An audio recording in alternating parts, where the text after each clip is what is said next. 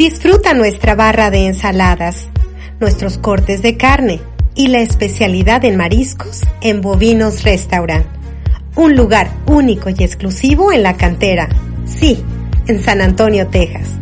Reserva al 210-508-7895. Al día con Claudio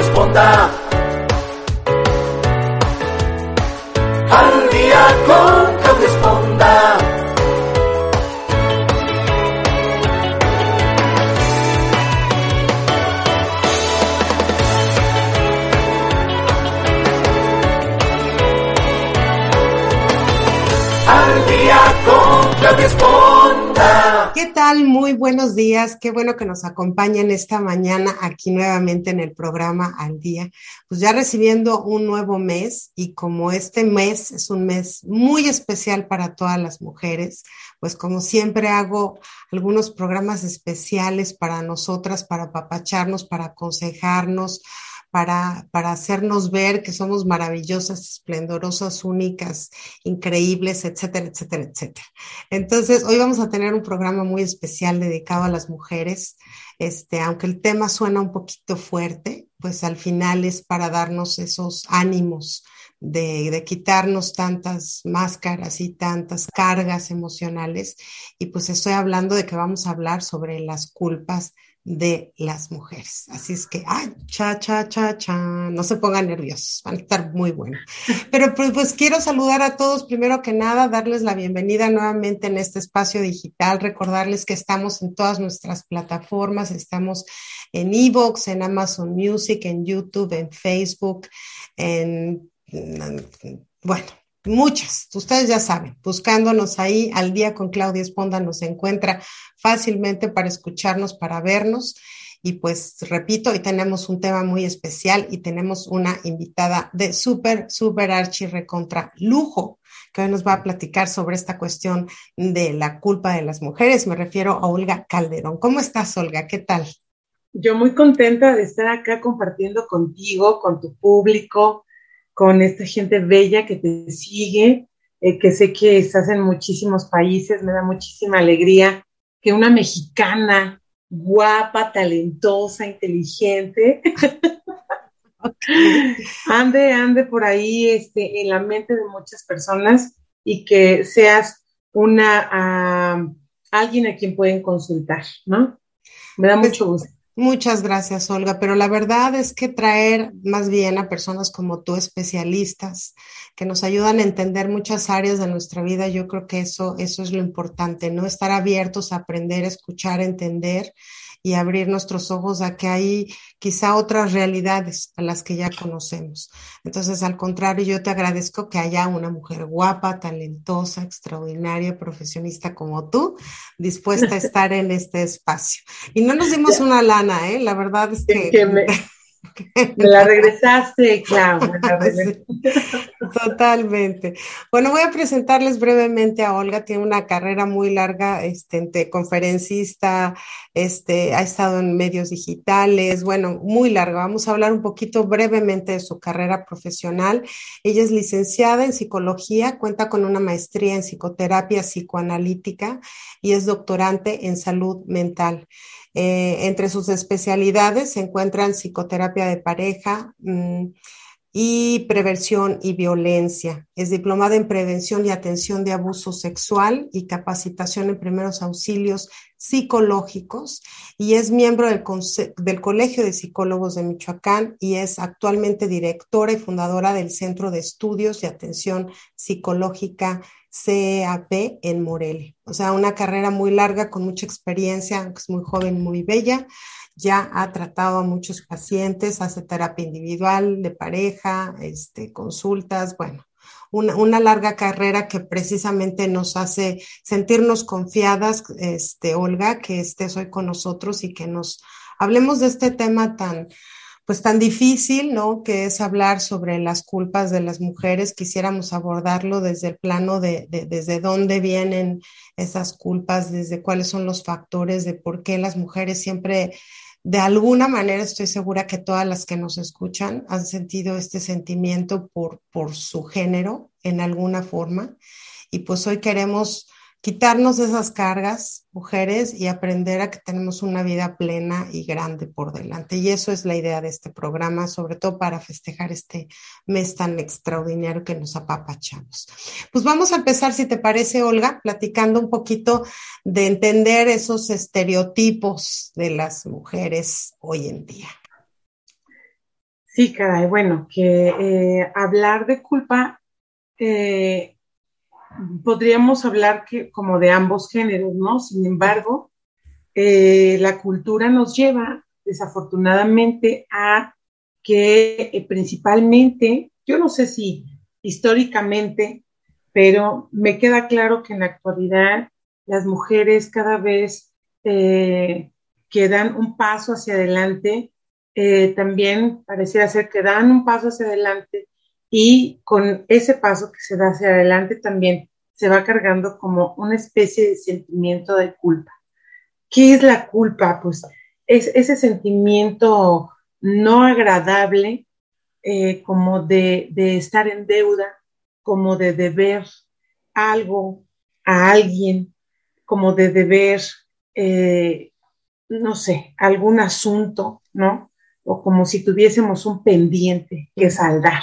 Entonces, pareciera ser incluso a veces, claro, que la palabra eh, culpa con deuda tiene como mucho parecido. ¿no? Pareciera ser entonces que eh, las mujeres, pareciera ser que como cuando damos un paso hacia adelante, mm, ya sea una vida profesional, una vida personal, eh, incluso como madres, pareciera ser que va, fuese pegada a una especie de deuda que bueno, que históricamente hablando, eh, hay, ha, habido como, como un sitio, como un, una asignación para nosotros las mujeres en cuanto al rol, en cuanto a expectativas y en cuanto a funciones, en cuanto a lo que se, se supone que tendríamos que hacer. O sea, si hacemos una revisión histórica del lugar de la mujer en el planeta, en la cultura, cualquiera que sea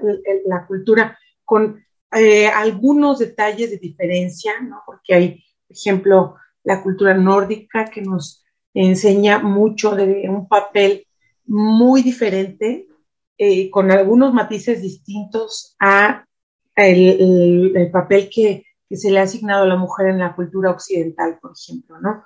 Entonces, con algunos matices cambiados, pero al final del día pareciera ser como que la historia, eh, la historia de la mujer, siempre hay como, o, siempre ha habido eh, como esa ya lugar asignado, ¿no? Sí. Como tú, la mujer en tal época hacía esto y esto y esto, ¿no? Y párale de contar. tan es así que en la actualidad, pues ahora tenemos mucho acceso a ver muchísimo cine, y que muchos cineastas se atreven a plasmar en una pantalla un poco de lo que han rescatado históricamente de esas vivencias y de esas experiencias y de esos roles y de esas funciones asignadas en las mujeres. Sí, siento yo como que parece que es una lucha por, por sobresalir y al mismo tiempo ir, ir en esa lucha, bueno, supongamos que tratando de salir del agua y al mismo tiempo cargando una piedra, ¿no? O sea, como que vamos en esas dos, de esa manera tratando de salir a la superficie. Y, es cierto, algo que mencionas es que parece que la historia de la mujer, digo, no, no la sé todo tampoco, pero, pero sí ha sido una carga primero de vergüenza y ahora siento que es más inclinada hacia la culpa, ¿no? O sea, antes las mujeres se les escondía por hacer esto, se les castigaba, pero ahora cargamos con esa posibilidad de salir adelante, pero también con ese sentimiento de culpa. Tú hablas aquí de estos altos y bajos, ¿no? De, esos matices que tenemos las culturas, pero yo digo que en general tenemos una asignación de estereotipos un poquito definida, ¿no? O sea, como que nos toca hacer las que estamos en casa, por ejemplo. Sí, claro. Y bueno, que has puesto un ejemplo atinadísimo a esta sensación que se presenta en las mujeres, precisamente como, como te explicaba, ¿no? Damos un paso hacia adelante pareciera ser como que con una mano te sacas del agua y con la otra te estás eh, otra vez regresando a, ese río, a ese mar, ¿no? Que, que del que quieres, del que deseas salir. Eh, pero bueno, que, sí, efectivamente, eh, pareciera ser como que, hay como cosas muy definidas. Y, que un papel súper definido en la vida de, yo creo que la mayoría de las mujeres es el ser madre uno de tantos, pero ese es como, híjole, eh, como uno de los roles, como de una de las funciones, como que casi, casi que naces. Y es obligación. sí, como si en ti, como mujer, sí, sí tuviese que privar esta filosofía de eh, naces, creces, te reproduces y mueres. Entonces, y, y, te digo, realmente, históricamente hablando, bueno, son muchísimos años los que nos anteceden, con muchas ancestras que han tenido que luchar por modificar o por decidir algo distinto. Totalmente. Sí. Yo, te preguntaría, este, eh, Olga, perdón, ya me estoy llamando a mí misma, ¿eh? o sea, Olga, yo te preguntaría, de acuerdo a tu experiencia en psicología, ¿Cuál sería el, factor determinante o por qué, por qué tenemos que cargar de alguna manera culpas? O sea, ¿de dónde provienen estos factores que nos alimentan ese sentimiento? Para empezar a entender y desarrollar poco a poco esta, esta idea. Vaya que eh, eh, el, sentimiento de culpa es algo que puede ser inherente a cualquier género.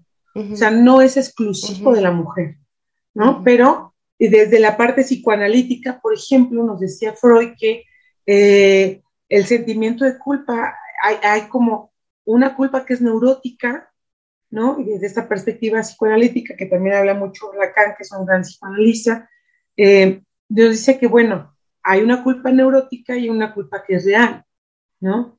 La culpa neurótica es esa que se siente, escuchen nada más esto, esa que, que se siente cuando deseas algo, pero todavía ni lo tienes, pero ya te estás sintiendo culpable. Todavía ni haces aquella acción, que no aún no realizas esa ah, acción. Y de cualquier manera ya te sientes culpable, ¿no? Todas seguramente estamos, ah, ya sé de qué Vamos a buscar en nuestro archivo esos sentimientos, ¿cierto? Digo, estamos llenas de historias y de experiencias parecidas a esa culpa neurótica. el, no cubrir, el no cubrir, el no em, llevar a cabo este rol materno, este rol de madre, por ejemplo, no me voy a meter ahorita en las, para, en las metáforas paterna o materna, ¿no? Sino el no convertirte en madre, por ejemplo, eh, y estarlo deseando, te puede estar generando un sentimiento de culpa. ¿sí? Si por allá las chicas eh, están pensando, ¿sabes qué? Pues quiero que use mamá, ¿no?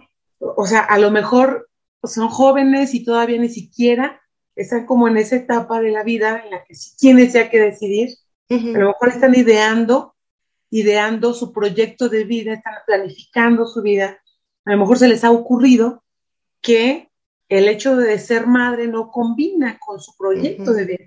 Y se sienten culpables por eso. Quizás es muy probable que debido a esa culpa neurótica, pues ya desde ya se, se estén sintiendo mal, ¿no? recordemos que la culpa tiene un carga, tiene una carga emocional y tiene eh, una connotación desagradable, es un malestar. O sea, el sentimiento de culpa es un malestar. Ahora, siguiendo con esta eh, función em, de una gran, que tiene una gran connotación social y cultural, este rol materno, eh, las mujeres, por ejemplo, que no pueden concebir, se ve clarito ahí como luego a veces hay un sentimiento grandísimo de culpa ajá, no soy infértil o no puedo concebir o estoy llena de quistes o tengo un montón, o sea, hay una situación biológica quizás ahí que me lo impide, ¿no? Y aún y a pesar, fíjate, eso es como a veces lo grave y lo que nos mete a veces en tantos conflictos. O sea, a pesar de que biológicamente no tienes el dispositivo como para convertirte en madre, pero hay una exigencia y hay una demanda externa de que así sea y quizá por eso haya ese sentimiento de culpa. Wow. O sea, qué cruel, ¿no? o sea, qué terrible, no es cierto, es cierto, es cierto. Sí. Ahora imaginemos otro contexto, una mujer que es profesionista, que ama su carrera, eh, que le está yendo muy bien o que es muy exitosa y que de pronto renuncia a ese deseo de ser madre, ¿no? O sea, seguramente o muy probablemente también le acosen ese tipo de, de sentimientos, ¿no? No, sí, todos lo vemos, ¿no? Cuando sales de que ya este, tienes tus años y ¿para cuándo? ¿No? Y no te vas a casar y no vas a tener hijos y no vas a tener descendencia. O sea, lo que pasa es que eh, yo lo que quiero ir un poquito es que sí tenemos un estereotipo de la mujer, de que como tú mencionaste, tiene que casar, tiene que tener hijos, si no es pareja, si, si no es buena madre, si no es, o sea, cargamos con un chorro de, de, camisetas, ¿no? Que tenemos que, sí. que tenemos que irnos poniendo y que si una de esas no, no nos queda, ¿no? Porque nos ajusta o porque nos incomoda, empezamos a echarle en ese saquito de culpas que se van aumentando y que pues finalmente puede ser y muy probablemente sean cosas que ni siquiera queremos. O sea, tiene que ver con ese afecto, eh, con ese sector social que se impone en lo que es correcto y lo que es no, ¿no? Y sobre todo las creencias, ¿no? Yo creo que también viene de, de lo que nuestros padres nos digan, de lo que es la niña, el niño, ¿no?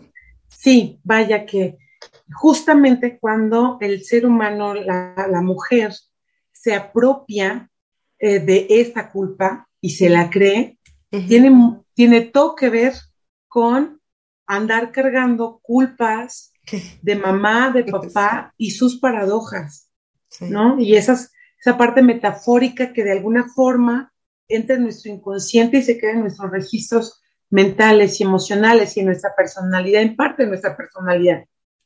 ¿Ok? Entonces, los deseos de la madre, los deseos del padre, hacen como una especie de voz en nuestra mente y entonces es como, hay como una especie de lucha interna. Esta que decías, ejemplificas perfectamente ese momento. Es la lucha interna entre quedar bien con las expectativas o los deseos de, la mamá o del papá, ¿no? Y quedar bien con mis propios deseos. Sí. es ahí un dilema. Un dilema si nos dejamos arrastrar, claro, si nos dejamos arrastrar tanto por esas eh, paradojas de mamá y papá, como tanto por las creencias de un sistema cultural entonces, bueno, que Lacan dice que eh, acá hay que luchar por ir, a, ir a encontrar tu propio deseo. Sí. Definitivamente. Tú hablabas de dos tipos de, culpa. Hablabas de la neurótica y cuál es la otra. Real. Ah, la real. sentimiento de, culpa real. ¿Ese cuál es? ¿qué lo, ¿Qué lo hace diferente? Que la neurótica es te, mencionaba, cuando todavía ni, ni, todavía ni voy a la fiesta, ¿no? y ya me siento mal porque me van a regañar que voy a llegar. Porque tengo muchísimas ganas de ir a la fiesta.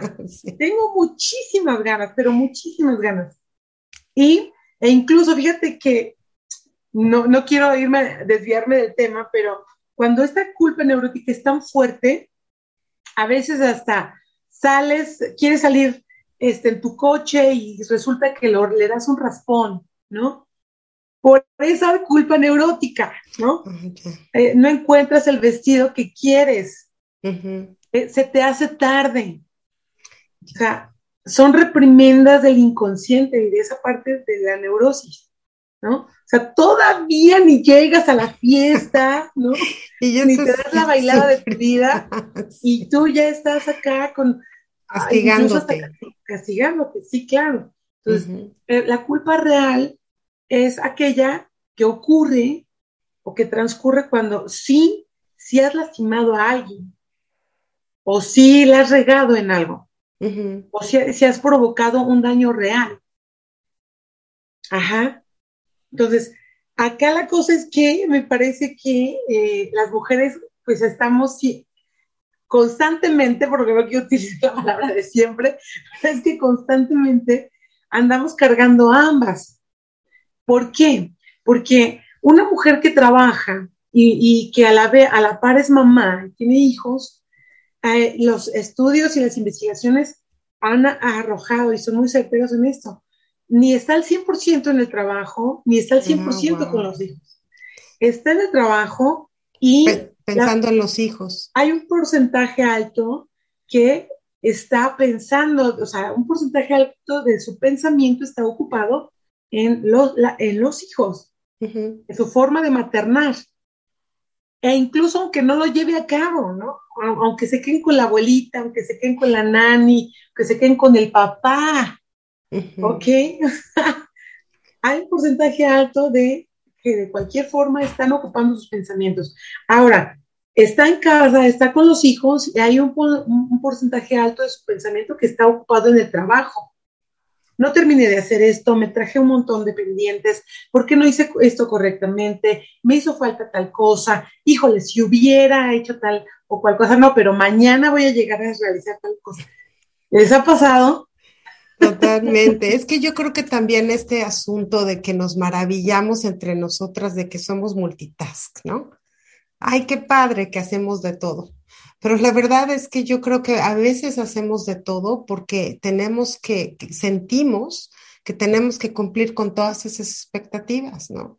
Quizá, y digo, no, no voy a poner que, que haya casos, seguramente no hay casos del hombre que llega de trabajar se quita el saco, se acuesta y dije, dice yo ya acabé, ¿no? Y llegan las mujeres que se quitan la bolsa y empiezan a cocinar y seguramente no hay casos así, ¿no?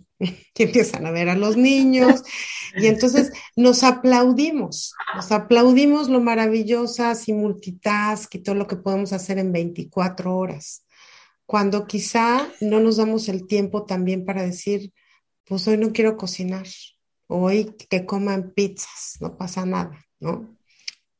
¿Tú qué opinas? Está fuertísimo, porque, porque eh, hay ahí, además, estas demandas morales.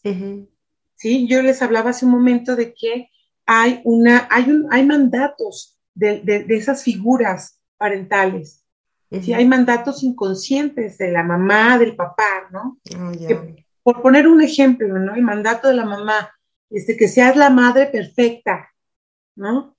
El, mandato del papá, este, y que además seas inteligente. que todo te salga, pero. Y buena esposa, buena esposa. Y luego, aparte, vienen como esas demandas morales que corresponderían en este ejemplo que acabas de decir, bueno, pues comen pizza, algo rápido, ¿no? ¿Sabes qué? Pues, congelé la comida, ¿por qué? Porque nomás tengo chance de cocinar el domingo. Sí. ¿Ok? Entonces, pero luego entonces también puede ser que andemos cargando esas demandas morales que a veces, o sea, vaya, son en primer lugar son culturales y en segundo lugar que a veces las replicamos las mismas mujeres.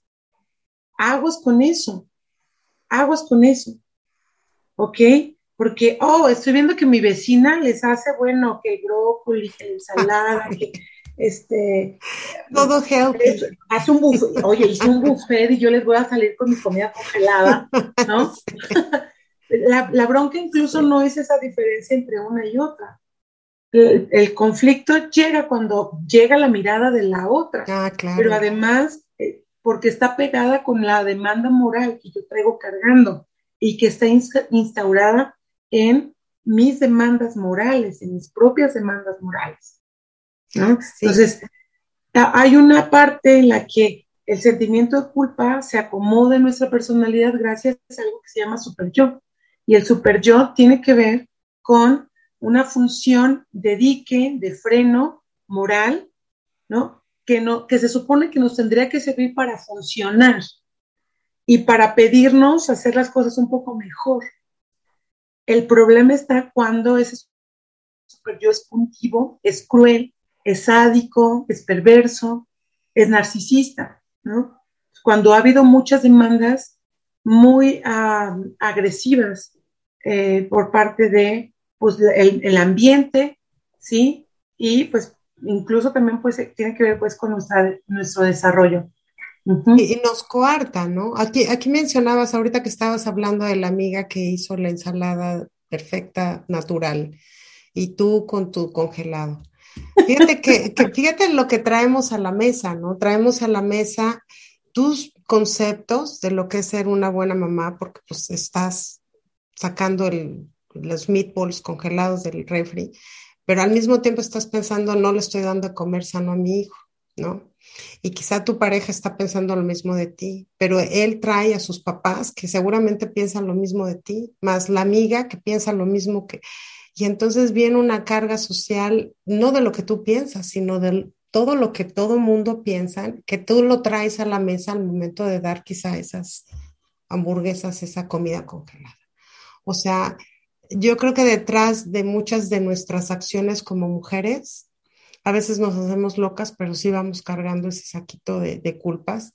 Y creo que aquí el problema es que no lo dejamos ahí cuando terminan de comer sino que pasa el tiempo y seguimos pensando, no le doy sano, no hago las cosas al 100, ¿no? Que va, va, pasan los años y seguimos cargando ese sentimiento de culpa. ¿Por qué los hombres no sienten lo mismo? ¿Tú por qué crees? Yo no lo quiero decir. o sea, ahí, ahí, te lo dejo a ti, Olga. Ah, digo, Freud habla en, en un, un, libro muy bonito que tiene acerca del de malestar en la cultura, ¿no?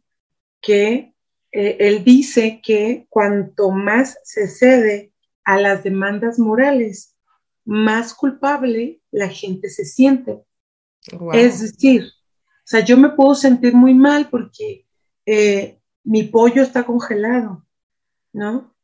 Pero si yo dejo de darles mi pollo congelado y empiezo a hacerle las verduras padrísimas, buenísimas, ya, me, ya se me iba a salir una.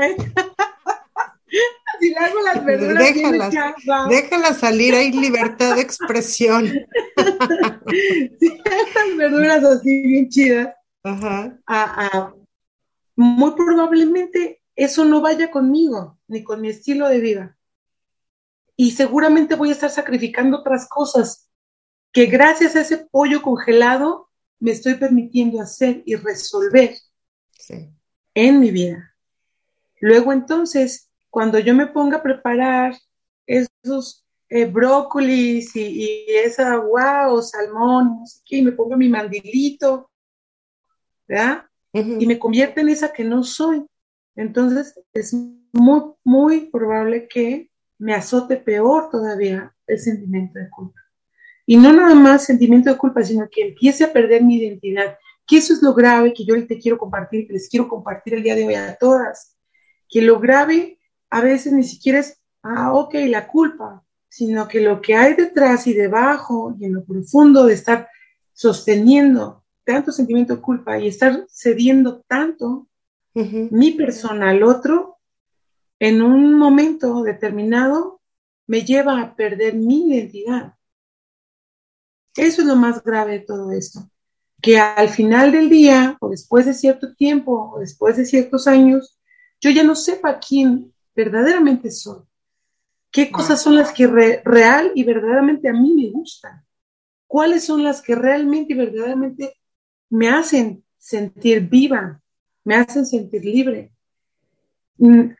Hace eh, un tiempo que yo leía en un, en un post, en, en, un, en una cosa en Facebook, que decía que, que la mamá de alguien decía, tenía 84 años y que volteaba y que decía, oye, a su, a su esposo le comentaba, oye, como que yo siento que yo no he hecho nada en mi vida. Y que entonces el esposo volteaba y le decía, bueno, pero es que has criado cinco hijos. Yo nomás les voy a dejar hasta ahí ese relato, tiene muchas cosas más, pero el, mi, mi, análisis de esas frases tan pequeñas es, uh -huh. es que eh, yo le diría a este esposo, amigo, no escuchaste lo que te está diciendo ella. ¿Qué realmente y verdaderamente nos está diciendo esta mujer de 84 años? Uh -huh. sí. Habría que preguntarle si su sueño y su Era proyecto de vida eran esos cinco hijos. Sí, sí. Que me queda, a mí me quedaría perfectamente claro que no era así. Uh -huh. Si no se lo hubiera preguntado. Porque si no, de, de, lo contrario, no estaría expresando a los 84 años de edad, y como que siento y como que me parece como que yo no hice nada con mi vida. Cierto, cierto. Fuerte. Yo, yo, yo, yo, creo que hay muchos casos este, que, que fuimos las, las hijas de alguien, que fuimos las esposas de alguien y que fuimos las mamás de alguien, ¿no? Y, creo que hoy hay una revolución en todo ese aspecto de, de, sentimiento, de manifestación, de expresión, de decir, ¿dónde estoy yo? Me toca ver a muchas mujeres hoy día, este, jóvenes y adultas que de repente se pierden en, en hacer, pero como que no saben ni qué, ni para, ni por qué. Es más, tú pregúntale hoy, o, o le digo a la gente que me escuche, que se pregunte hoy, qué es lo que realmente quiere hacer en la vida, qué es lo que le llena, qué es lo que es, lo que le gusta este, hacer. Y a veces nos cuesta trabajo incluso encontrar esas partes porque nos perdemos en este aborigen de, de, hacer y de lo que es correcto y de que si tengo que ser mamá, si tengo que trabajar. Claro. Y no te preguntas qué es lo que realmente como persona quiero hacer, ¿no? Nos cuesta mucho trabajo porque nos olvidamos de eso. Y que eh, históricamente hablando, pues de alguna u otra forma sí nos quitaron el, el permiso uh -huh. y el derecho de preguntarnos a nosotras mismas. Sí. O sea, sí. la historia sí nos deja muchos ejemplos de esto, uh -huh. de esto que hoy es algo real. O sea, no nos preguntaban, no nos preguntaban con quién queríamos vivir una vida, quién, ¿Quién, quién, quién, quién, quieres que sea tu compañero de vida? Uh -huh. ¿O quieres no, tener un compañero de vida? ¿Quieres tener un compañero de vida? ¡Qué maravilloso! Claro. ¿No? Es que sí, o sea, es que parece que es, no, o sea, si no tienes pareja, como que no eres, ¿no? O sea, un hombre solo está bien, una mujer es como, ay, o sea, ¿cómo?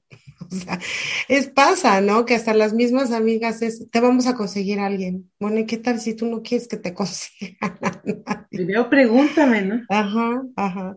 Yo quisiera que, que fuéramos con algunos de estos casos de, de por qué las mujeres nos sentimos culpables y quisiéramos que si tienes algún ejemplo que nos pueda este, decir, ay, yo creo que estoy ahí y creo que no está bien, es por ejemplo cuando este, no cumplimos las expectativas de los papás, ¿no? Las, las mujeres. ¿Qué es lo que pasa en casos así? Sí, bueno, eh, que de alguna manera ya lo, lo, lo, estoy compartiendo, ¿no? Que al final del día pierdes tu identidad, pero que bueno, que yo, te, yo les voy a compartir, o sea, realmente eh, aún ahora en el 2022 hay muchas historias, muchas historias de mujeres que llegan a consulta y que lo comparten en el café, que lo comparten en la fiesta, que lo comparten donde se puede. O sea, ese sentimiento de culpa, o sea, ¿cómo voy? Me voy a ir a la fiesta y voy a dejar a mis hijos para irme a la fiesta. Eh, ¿Cómo voy a defraudar a mis papás si ellos quieren que yo sea doctora? ¿No? O sea, para nada quiero ser doctora, pero... pero es una tradición, ¿no? Mi abuelo, mi, mi mamá, ¿no? Es cirujana, pues yo también. O, o, o lo opuesto, ¿no? De, ¿cómo les voy a decir que yo no quiero casarme? Okay. Que yo no quiero tener hijos. Uh -huh. eh, o, que no en, o que no en este momento. Uh -huh. O sea, eso luego genera como, oye, me siento súper mal, eh, me siento súper culpable porque este, pues se la pasan preguntándome y cuestionándome, pues yo ya no sé ni qué decirles, ¿no? Ajá. Y que, bueno, que mucho con los hijos, o sea, yo escucho muchas mujeres que son madres, sí les puedo decir esto, que muchas mujeres que son madres, que son, que son trabajadoras, además, que son profesionistas, con un sentimiento de culpa marca diablo. O sea, porque de verdad, así literal, por eso lo estaba comentando y compartiendo este ejemplo de... ¿No querían ser mamás? Eh, pues más que no querían ser mamás, es que ¿cómo le hago para combinar? Esto que compartías hace un momento, ¿no? O sea, el, el, esposo, el papá llega, está súper cansado y pues la cena a lo mejor ya está hasta lista, ¿no? O llega muy este, holgadamente y recordemos también que muchas ocasiones, sobre todo cuando cuando los hijos son más pequeños, la demanda infantil va mucho más hacia la madre. Que también me parece que esa demanda infantil más hacia la madre, más exacerbada hacia la madre, también tiene que ver con lo cultural. ¿Sí? sí. O sea, entonces es como que mi mamá es que no te vi todo el día, ¿no? Entonces ahorita abrázame, apapáchame, este, dame la cena, etcétera, etcétera. Entonces, las mujeres entran en un conflicto grande hace unos días escuchaba a una paciente, ¿no? Que decía, ella es separada y eh, me decía, ¿sabes qué? Es que estoy agotadísima, eh, pero me siento como que si se los mando, le mando a los hijos al papá, este, pues es así como que me quiero deshacer de ellos. Entonces, yo le decía, bueno, ¿y, cómo le vas a hacer para recuperarte, para recuperarte, eh, eh, descansar un poco, dormir un poco, hasta tirar los tacones un poco, ¿no? Verte una película, no sé, arreglar las uñas, no sé, algo, ¿no? Eh, no, o sea, hay momentos en los que de verdad se necesita para recargar la pila un break y un momento de no estar con los hijos. Totalmente. Y eso no te convierte en una mala madre. ¿Ok? Pero parte de eh, la solución, parte de la cura un poco, o parte de, del resolver un poco la culpa o de manejar un poco la culpa, es desde, incluso desde esa parte neurótica que en ella es perfectamente una culpa neurótica. Digo, todavía ni se le manda a los niños, ¿no? y ella se siente fatal. Claro. Ajá. Entonces, parte de eso es eh, saber, Clau, y entender que no tenemos que ser, esto está genial y maravilloso, no tenemos que ser totalmente buenas.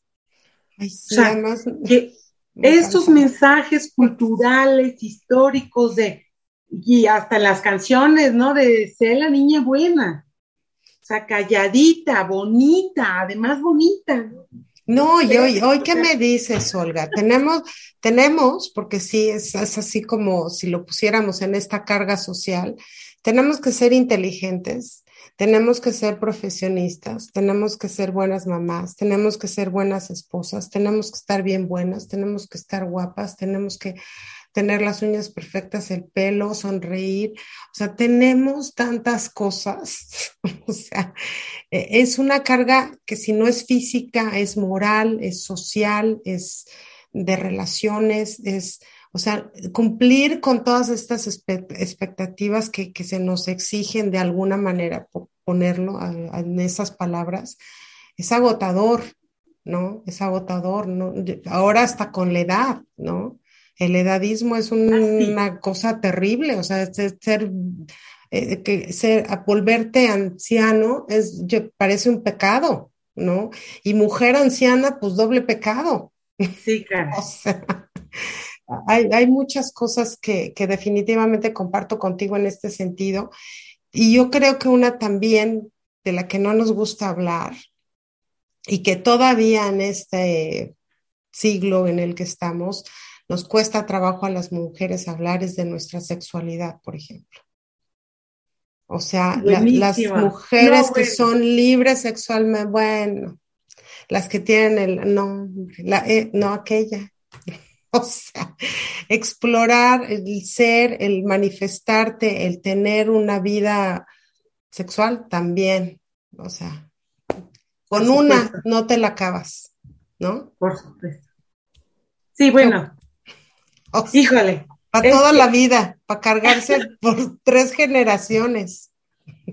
Es que apenas, si, si, si tomamos en consideración el ejemplo que pusiste al inicio, apenas estamos sacando como que la cabecita de esa laguna tan gigante que en la que pareciera ser que nos sumergieron durante muchísimos años.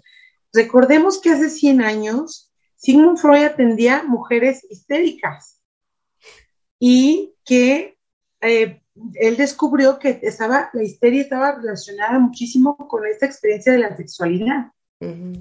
Digo, ahora ya sabemos que la histeria tiene que ver con muchas otras cosas, pero en aquel momento, en el 1900, 1900, fíjese nada, 1900 era un hallazgo, un hallazgo gigante, notar cómo una mujer podía, podía paralizar una parte de su cuerpo debido a tanta represión. Entonces, que muy, muy, muy atinadamente lo, lo, lo mencionas, bueno, 2022 y no hemos caminado tanto, no hemos caminado tanto. Notemos las estadísticas que hay de cáncer cervicouterino, notemos las estadísticas que hay acerca del cáncer de mama y que obviamente no se lo voy a explicar todo a la parte emocional, pero que sí hay una gran parte de respuesta en poder tener o lograr tener una libertad sexual para lograr una salud más integral, tanto física como emocional. Entonces, híjole, y, que en esta parte de la sexualidad, yo les quiero comentar también que, que hace rato que tú comentabas fuera del aire, pareciera ser como que traemos un látigo en nuestro bolso y que yo decía, un látigo para nosotras, para regañarnos, para autocastigarnos, pero también luego a la que se atreva a salir del molde. Sí, para la, que se, para la que se atreva a vivir su sexualidad de una manera más abierta, más plena. Sí. Ya no digas tú abierta, de una manera plena. Eh, hace algunos años, cuando eh, tocábamos temas acerca del periodo menstrual, por ejemplo, de manera abierta, de manera más libre en las escuelas, pues obviamente que había todavía mucha rumoración alrededor y que nada más en ese tema recuerden cómo era algo que se tenía que esconder. Vaya, que la sexualidad obviamente pertenece a algo privado del ser humano de su intimidad, pero eso no significa guardarlo, aplastarlo y esconderlo o minimizarlo. Y en la mujer, desde el periodo menstrual, desde el crecimiento eh, de, los senos, desde los cambios corporales, ya desde ahí no falta, no falta la censura, no falta quien eh, morbosea, no falta quien eh, tiene como aún eh, esas connotaciones negativas que se proyectan en la sexualidad de la otra persona, ¿no? Totalmente cierto. Y, culpables, ¿no? O sea, como tú decías, cuidado a aquella que se aventure, ¿no? A exponerse, a decir, a poner, porque pues hay muchos ojos y yo me imagino que también ese, ese sentimiento de culpa de que aunque puedas atreverte, yo no creo que te liberes del sentimiento de culpa de cargar con tantos ojos sobre ti, ¿no? Yo me imagino que, que en el fin de cuentas debe ser pesado, que no creo que, que la libres fácil.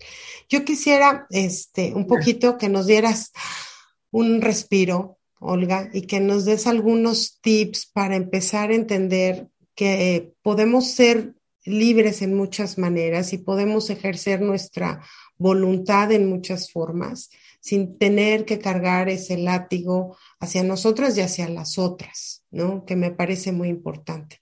El, aprender a decir, esto es lo que quiero hacer, con esto estoy bien y no importa y no me voy a sentir mal porque no tuve hijos, porque no tengo una pareja o porque prefiero una pareja de mi mismo sexo o porque me gusta tener una libertad sexual o porque, eh, no sé, por mil razones que muchas mujeres han dejado de ser lo que quieren por encuadrar en esta cajita donde todas tenemos que ser lindas, hermosas, maravillosas y perfectas. Pues vaya que eh, una apuesta, una apuesta por deconstruir estos esquemas es precisamente informarnos y además sí librarnos de esas batallas internas, claro, ¿no? Y además ser, tener esto que ahora está pues de muy de moda, ¿no? Y que lo escuchamos mucho, esa sororidad entre mujeres. Es decir, que eh, guardar ese látigo y, y ese látigo de construirlo, es decir, usarlo para si algo sirve, ¿no? Sí. si ese látigo sirve para algo, pues usémoslo para otra cosa, no para lastimarnos ni a nosotras ni a la que está al lado. Y ahí entrar a otra ideología, a un cambio de ideología, una transformación de ideología y una transformación en nuestras creencias. Empezar a creer de nosotras como mujeres de una manera distinta. Empezar a creer en nosotras. ¿Ok? Y bueno, que, decía Lacan, eh, ir, ir a, alcanzar nuestro deseo. Que para eso sirve cuestionarnos, que para eso sirve analizarnos, que para eso es útil preguntarnos, informarnos, escucharnos, vernos, autoconocernos, para realmente ir detrás de mi deseo, no del deseo de los demás, ¿no? ¿Qué te parece? No, me, encanta. Yo creo que hoy en día, digo, siento que es un camino muy largo que nos toca avanzar. Yo creo que, que sí, juntas, unidas, eh, apoyándonos, creyendo en nosotras, podemos, aquí no se trata de estar en contra de los hombres, aquí no se trata de, de, quién es más y quién es menos, sino que podemos ir logrando en ese camino, sobre todo de, de poder explorar nuestro propio ser y, y, hacerlo participe en el mundo, compartirlo.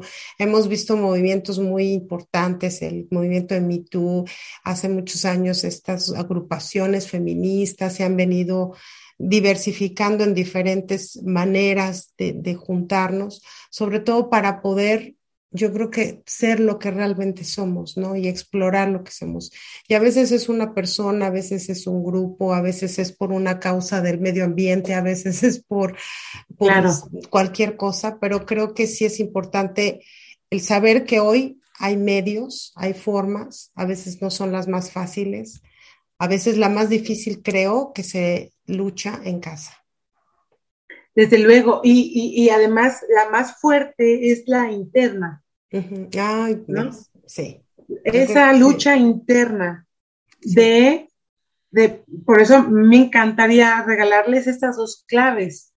O sea, que tengas presente que eh, se vale no ser totalmente bueno y que nadie lo es, ¿no? que nadie, no lo nos Hagamos, no nos hagamos. Y que, y que rompamos esa expectativa de desear ser completamente buenas, porque ese es el que no nos sirve para nada. Ese latiguito no nos sirve para nada. Necesitamos llegar a ese entendimiento y esa comprensión. O sea, somos humanas y el ser humana no no implica que yo sea totalmente bueno, ¿no? Esa, eh, o sea, nadie puede vivir absolutamente en el bien, ¿no? Digo, no, no estoy diciendo con esto de, ay, este, ya vayas a... compulsivos, impulsivas, no, no, no. que quede muy claro, ¿no? que tenemos lo nuestro, ¿verdad? Pero sí. nomás no se traguen este cuento de yo tengo que ser totalmente buena. No se coman ese cuento. Suéltenlo, este, regurgítenlo y sáquenlo para afuera. Escúpanlo. eso. Escúpanlo. Exacto, eso. eso no nos sirve de nada. No somos totalmente buenas. Y la otra es que comprendamos que la culpa siempre se resuelve admitiéndola. Admitiéndola. Ok, ok. Soy feliz con mi sexualidad, la disfruto. es un gran placer mi sexualidad. Si tengo que ser culpable por eso, pues lo soy. Pues qué fregón. voy a dejar un ratito mis hijos porque me voy a ir a una fiesta. Y me la voy a pasar bien. Oh, ¿Cómo? Y me la voy a pasar bien. Y me la voy a pasar bien. ¿Ok?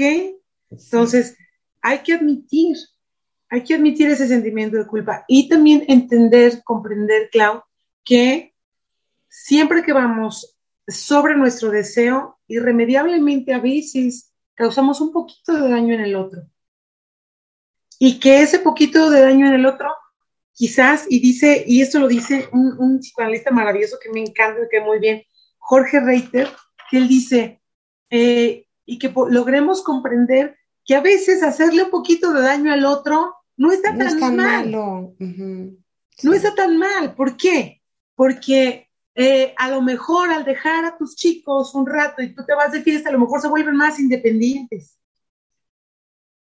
que, ay, es que mi mamá nos dejó, sí, quieres ponerte las pilas, prepárate una quesadilla, ¿no? Ah, sí.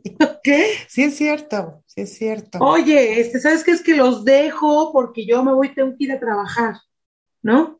Si los dejo y entonces ellos se tienen que hacer cargo de ciertas cosas, se vuelven más, quizás más autónomos. Ah, es que mi mamá me dejó, sí, pues, pues tienes que hacer cosas. E incluso un ejemplo que me encanta, me encanta que cómo lo manejan, porque dicen, bueno, eh, a veces te sientes un poco culpable cuando dejas a alguien, ¿no?